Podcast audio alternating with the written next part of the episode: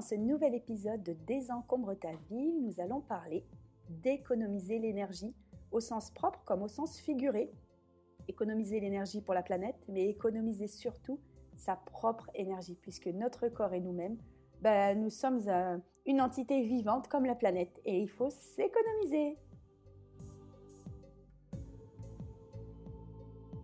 Tu as une vie à 100 à l'heure et tu souhaiterais enfin te libérer l'esprit?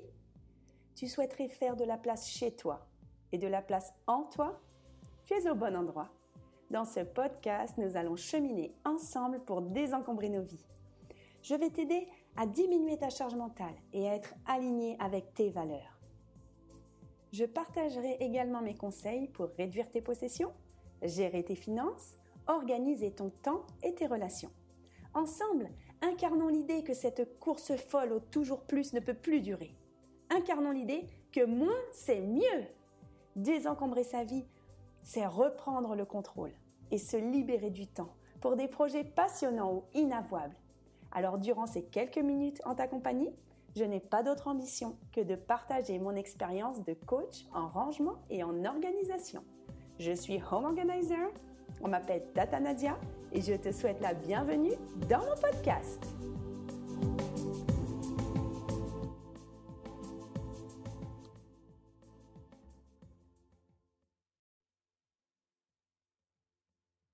Coucou, bienvenue dans ce nouvel épisode du podcast Désencombre ta vie avec Tata Nadia. Aujourd'hui, un sujet euh, qui m'intéresse pas mal. Alors, c'est un petit sujet, je pense, qui va être plus court que d'habitude mais que ça fait longtemps que j'avais noté sur ma liste de sujets de podcast et j'ai envie de, le voir avec toi, c'est économiser l'énergie, mais économiser son énergie. Alors, je vais t'expliquer d'où est, partie ce, est partie cette réflexion et euh, pourquoi j'ai eu envie d'en faire un podcast. C'est quelque chose de très rigolo. Alors, en fait, euh, donc il y a un an et demi, je me suis séparée de mon conjoint. Donc, nous vivions euh, dans un appartement. Au départ, on y vivait à cinq. J'avais ma belle-fille qui était avec moi. Puis elle est partie faire ses études en province, donc on était plus de quatre. Et ensuite, mon, ex-compagnon est parti de la maison, on est passé à trois. Et quand je suis restée seule avec mes deux enfants dans mon appartement, parce que c'était un appartement qui m'appartenait qu'à moi, donc j'avais cette chance, je me suis rendu compte que, euh, bah, grâce à mon fournisseur d'électricité, je me suis rendu compte que je faisais, que j'avais une consommation d'électricité qui était vachement abaissée, donc euh, à peu près 30% d'électricité en moins. Donc j'ai commencé à me faire une réflexion de me dire, bah, j'ai jamais vraiment fait attention à ma consommation électrique parce que j'estimais que je vivais euh, bien, normalement, sans vraiment y prêter attention. Et à partir de ce moment-là, je me suis dit, bah, je vais commencer à faire attention à l'énergie que je produis, en tout cas l'énergie que je consomme, l'énergie que je dépense dans mon foyer. ok? Donc en fait, euh, ce que j'ai commencé à faire, c'est que je me suis dit, bah, j'ai un sèche-linge, je vais ne plus m'en servir du sèche-linge parce que c'est très gourmand en énergie et donc j'ai arrêté de me servir de mon sèche-linge. Et comme j'ai une chambre d'amis, j'ai la chance d'avoir quatre chambres dans mon appartement, donc j'ai une chambre d'amis, j'ai étendu, j'ai commencé à étendre mon linge dans ma chambre d'amis. Et là, je me suis trouvé une passion à étendre mon linge.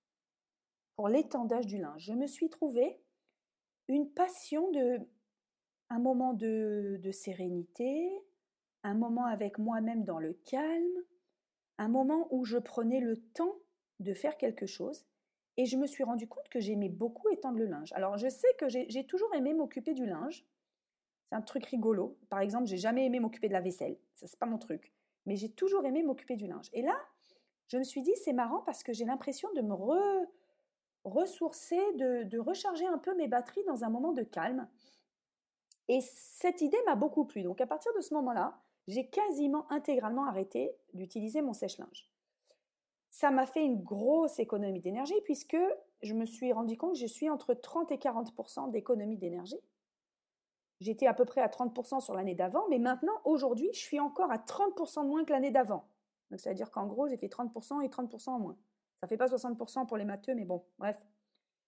Donc, je me suis dit, mais c'est marrant parce que quand je fais des actions d'économie d'énergie, ça m'apporte une satisfaction parce que j'ai l'impression que je préserve un peu la planète, même si mon action, c'est vraiment une goutte d'eau, c'est une action de colibri, mais je suis très contente de la faire. Et donc, j'ai commencé à faire deux, trois petites actions simples dans ma maison. Notamment, j'avais euh, un, comment dire, un truc là qui fait de la lumière, une lampe, je sais pas comment dire, une suspension qui marchait avec des ampoules à halogène ou des ampoules à LED. En tout cas, ça me tuait les yeux, parce que moi j'ai une hypersensibilité à la lumière. Donc je détestais cette lumière, je ne l'ai plus utilisée, je me suis acheté une lampe pour faire de la, de la lumière, euh, comment on dit? En fait, des lumières qui ne sont pas en face. Euh, bon, le, mot me, indirect, voilà, pour faire des, lumières indirectes. Donc aujourd'hui, dans mon salon, j'ai trois lumières indirectes, mais j'en ai aucune qui, qui frappe vraiment les yeux. J'ai changé toutes mes ampoules de la maison pour mettre des ampoules euh, basse consommation. Je n'utilise plus mon sèche-linge et je n'utilise plus mon, lampadaire halogène du, du salon. Et donc, grâce à ça, ben, j'ai énormément diminué ma consommation d'électricité. Et j'ai commencé à me soucier de ma consommation d'eau. Et là, pareil, j'ai commencé à faire des petites actions en me disant, ben, je vais essayer de préserver l'eau pour la planète, parce que je suis quand même très sensible euh, au fait qu'il n'y ait pas assez d'eau sur la planète pour tout le monde. J'ai fait plusieurs séjours en Afrique, notamment un séjour avec une humanitaire, avec une, association où je sais très bien que l'Afrique subsaharienne, ils crèvent de soif, ils n'ont pas d'eau il n'y a pas que d'ailleurs. Donc je me suis dit, bah, moi, c'est des petits gestes que je vais faire et qui vont être, euh, qui vont payer. Donc j'ai commencé à me soucier de ne pas tirer la chasse d'eau, de récupérer l'eau quand je fais quelque chose pour la mettre dans la chasse d'eau, de, mes enfants de leur donner des douches et plus des bains. On a fait plein de choses et en fait j'ai économisé 20% euh, sur ma facture d'eau chaude et 30% sur ma facture d'eau froide. Non, non, pardon, 20 et 10. Non, l'eau froide, j'ai moins, c'était moins évident. Donc 20% de moins en eau chaude et 10% de moins en eau froide. Et en fait, pourquoi je te parle de ça? Parce que là, je te parle de consommation électrique, de consommation d'eau, mais je me suis rendu compte aussi que moi, moi aussi, j'aimais économiser mon énergie à titre personnel. Économiser l'énergie de mon corps, de mon esprit, de mon cœur, de, mon, énergie de Nadia. Je me suis dit que faire de la décroissance énergétique, faire de la décroissance, de la déconsommation, bah, ça me permettait aussi, moi, d'être plus en paix, d'être, euh, de me sentir euh, mieux, de me sentir plus calme. Et donc, j'ai commencé à me poser les questions, qu'est-ce qui, chez moi, me demandait beaucoup trop d'énergie? Et c'est vraiment le, la réflexion que je, je, te propose dans cet épisode de podcast, c'est que, certes, dans ta maison, tu vas pouvoir faire des économies d'énergie, tu l'as compris, ça a été le début de ma réflexion, mais qu'est-ce qui, en toi, provoque trop de consommation d'énergie Et c'est comme ça que j'ai commencé. Alors, ça va vraiment s'inscrire dans mon, le contexte de désencombrer sa vie, puisque dans le contexte de désencombrer sa vie, je, réfléchis vraiment à qu'est-ce qui m'encombre, qu'est-ce qui m'encombre l'esprit, qu'est-ce qui encombre mon temps, qu'est-ce qui encombre donc mes pensées, mon cœur, qu'est-ce qui encombre mon... Bah, même ce qui encombre mes intestins, mon estomac, euh, ce qui encombre mon, corps, voilà, mon, métabolisme. Et je trouve ça hyper intéressant. Donc, euh, moi, je me suis posé des questions toutes simples. Qu'est-ce qui me prend de l'énergie au quotidien Et comment je pourrais économiser mon énergie? Donc, par exemple, ce qui prend de l'énergie à titre général, c'est les relations, par exemple les relations toxiques, le téléphone, les réseaux sociaux, la télé, le temps que je passe ou le temps que quelqu'un va passer à, faire des choses qui ne lui plaisent pas, pour lesquelles il se sent contraint. C'est toutes ces choses-là qui sont intéressantes, toutes ces questions qui sont intéressantes à se poser. Donc moi, je me suis rendu compte, par exemple, que ce qui me prend énormément d'énergie, c'est euh, le moment à partir de le soir, quand je vais chercher les enfants de 17h30 à 20h30 jusqu'à ce qu'ils soient couchés. Ça, c'est un moment de stress, c'est un moment de course, c'est un moment que je ne sais pas forcément bien gérer. Et surtout, ça me demande énormément d'énergie. Donc, je me suis demandé comment ça pourrait me, donner moins, me demander moins d'énergie, en tout cas me bouffer moins d'énergie, et comment ben, je pourrais en faire un moment euh, plus cool, plus tranquille. Et j'ai mis en place des petites actions. Des petites actions. Par exemple, depuis euh, l'année dernière, bah, j'allais chercher mes enfants une demi-heure plus tôt. Ça me permettait de moins courir, d'avoir un peu plus de temps pour faire les choses. Aussi, je me suis rendu compte que quand j'étais fatiguée, c'était beaucoup plus dur à vivre cette période-là, 17h30, 20h30. Je pense que les mamans qui m'écoutent, elles vont peut-être se reconnaître. Donc j'essaye d'avoir un sommeil de meilleure qualité et surtout de dormir plus. Donc moi, j'ai pas du tout de problème pour dormir. Je suis une grosse dormeuse, je m'endors très facilement n'importe où. Euh, je peux dormir 9 euh, heures. 9 euh, heures, c'est idéal pour moi, mais je, pourrais dormir plus si, si j'ai été amenée à le faire. Donc, je me suis dit, bah, je vais commencer à me coucher un peu plus aux mêmes heures, à remettre la lecture dans ma vie. Donc, ça, je l'ai remise il y a quelques années, à lire le soir. Et là, récemment, je me suis mise à faire de, la méditation guidée le soir pour m'endormir, avec une chaîne YouTube d'un monsieur qui s'appelle Cédric Michel. Donc je fais les relaxations et les méditations de Cédric Michel que j'aime beaucoup je trouve ça super bien pour m'endormir. Ça me permet d'avoir des meilleurs rêves. Ça me permet d'être plus concentrée quand je dors sur des choses plus joyeuses, plutôt que de ressasser les choses de la journée. Donc voilà, je me suis dit déjà, ce gros problème de perte d'énergie le soir, il faut que je trouve une solution. Donc mieux dormir, être moins fatigué quand arrive ce moment-là et prendre un peu plus mon temps. Ensuite, euh, ce qui est intéressant, c'est de me dire, voilà, quelles sont les choses qui me prennent beaucoup d'énergie, mais quelles sont, donc que je dois diminuer bien sûr, et quelles sont les activités, les, choses qui pourraient me faire remplir de l'énergie. Parce qu'en fait, économiser son énergie, ça veut dire en dépenser moins, mais peut-être aussi en faire rentrer plus. OK? C'est-à-dire avoir une balance énergétique qui n'est pas toujours à plat. Pour avoir de l'énergie, il faut essayer d'en perdre un peu moins, mais il faut essayer d'en faire rentrer plus. Et en, faire, en fait, en faire rentrer plus, bah pareil, je me suis posé la question de quelles sont les choses qui m'apportent de la joie Parce qu'en fait, les choses qui m'apportent de la joie, elles me donnent de l'énergie. Je me rends compte que parfois, j'ai pas besoin forcément de dormir 9 heures, je peux dormir que 8 heures. Mais quand je ne suis pas épuisée le soir, je dors que 8 heures et en plus j'ai de la joie. J'ai de la joie, je me sens nourrie, je me sens avoir un, réservoir d'énergie qui n'est pas à plat. Et eh ben je me sens beaucoup mieux. Donc je me suis posé la question qu'est-ce qui m'apporte de l'énergie? Qu'est-ce qui amène de l'énergie en moi? Et je sais que pour ma part, ce qui m'apporte de l'énergie, c'est de créer.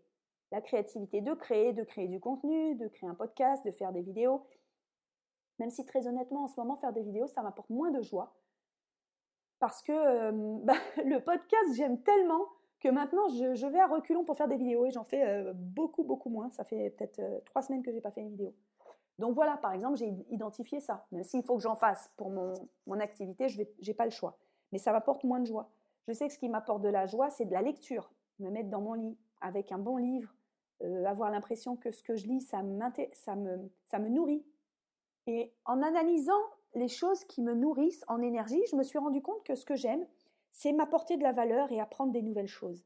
Ça, ça me donne vraiment de l'énergie. Pour avoir mon énergie créatrice, pour avoir de l'énergie dans mon cœur, dans mon esprit, ben, j'ai besoin, alors pas forcément d'être toujours en mouvement, j'essaye vraiment de travailler là-dessus, de ne pas toujours être en mouvement, mais j'ai besoin de nourrir mon esprit. Je dis souvent la nourriture intellectuelle, ah ça me nourrit intellectuellement, j'adore apprendre cette chose-là, j'adore lire ce livre, J'adore faire des nouvelles formations, que ce soit en stratégie euh, d'entreprise, que ce soit de développement personnel, parce que j'aime être nourrie intellectuellement. Je me suis rendu compte que pour avoir de l'énergie, pour avoir de, la joie, eh ben, j'ai besoin d'être nourrie intellectuellement. Et ça, ben, je ne le savais pas forcément. Je le faisais inconsciemment, où il y a eu des périodes de ma vie justement où je ne l'ai pas fait, et c'est peut-être ce qui m'a manqué, et c'est peut-être ce qui a fait que j'étais complètement basse en énergie, que j'avais pas le moral, parce que quand j'ai pas d'énergie, j'ai pas le moral, je déprime, je crie sur mes gosses et j'ai horreur de cette personne-là.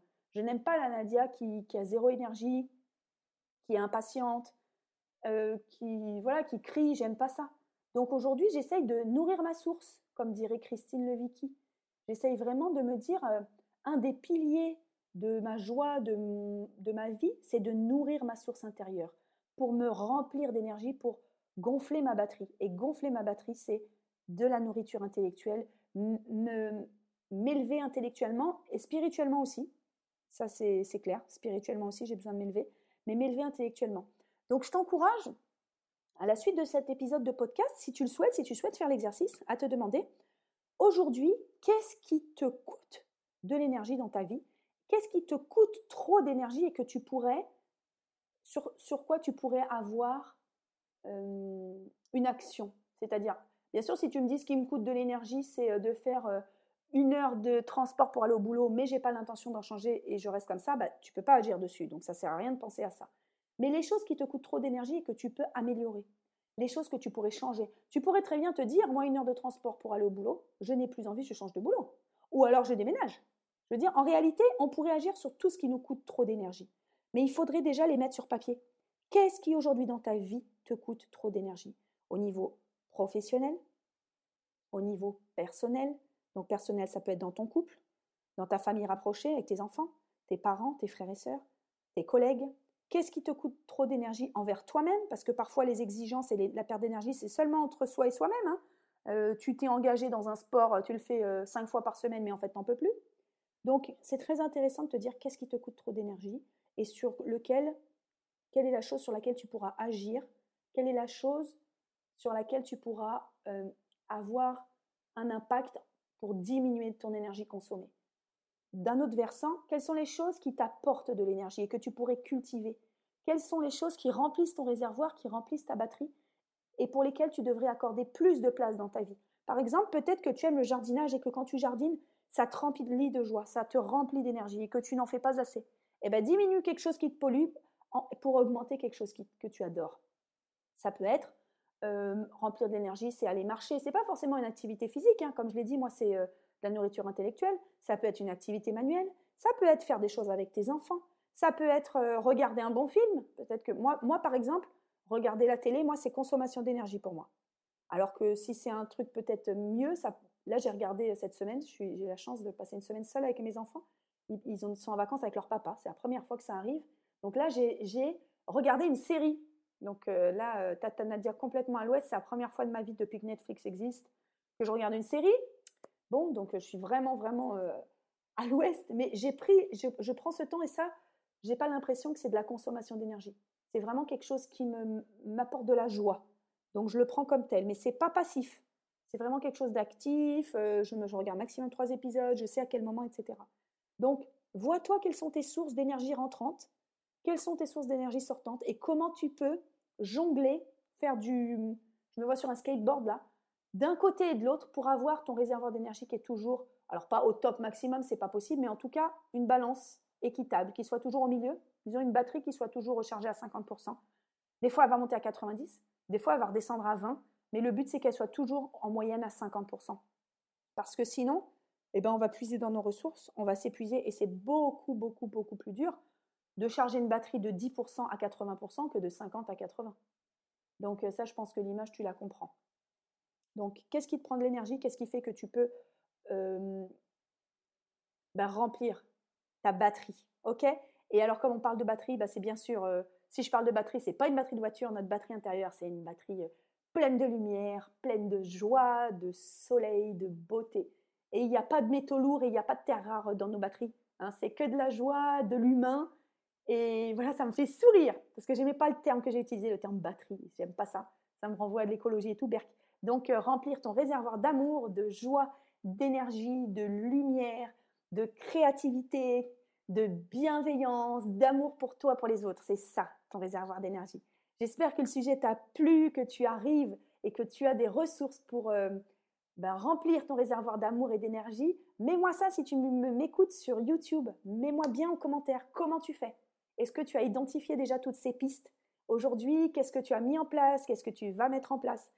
Euh, Si tu m'écoutes sur une plateforme de podcast, n'hésite pas à me noter la meilleure note possible si mon podcast te plaît. C'est ma seule visibilité. Tu es ma seule publicité et la meilleure, tu le sais. Partage cet épisode si tu penses qu'il pourrait plaire à une amie, à un ami de ton entourage. Et puis, bah, merci pour ton soutien depuis le début. À très bientôt!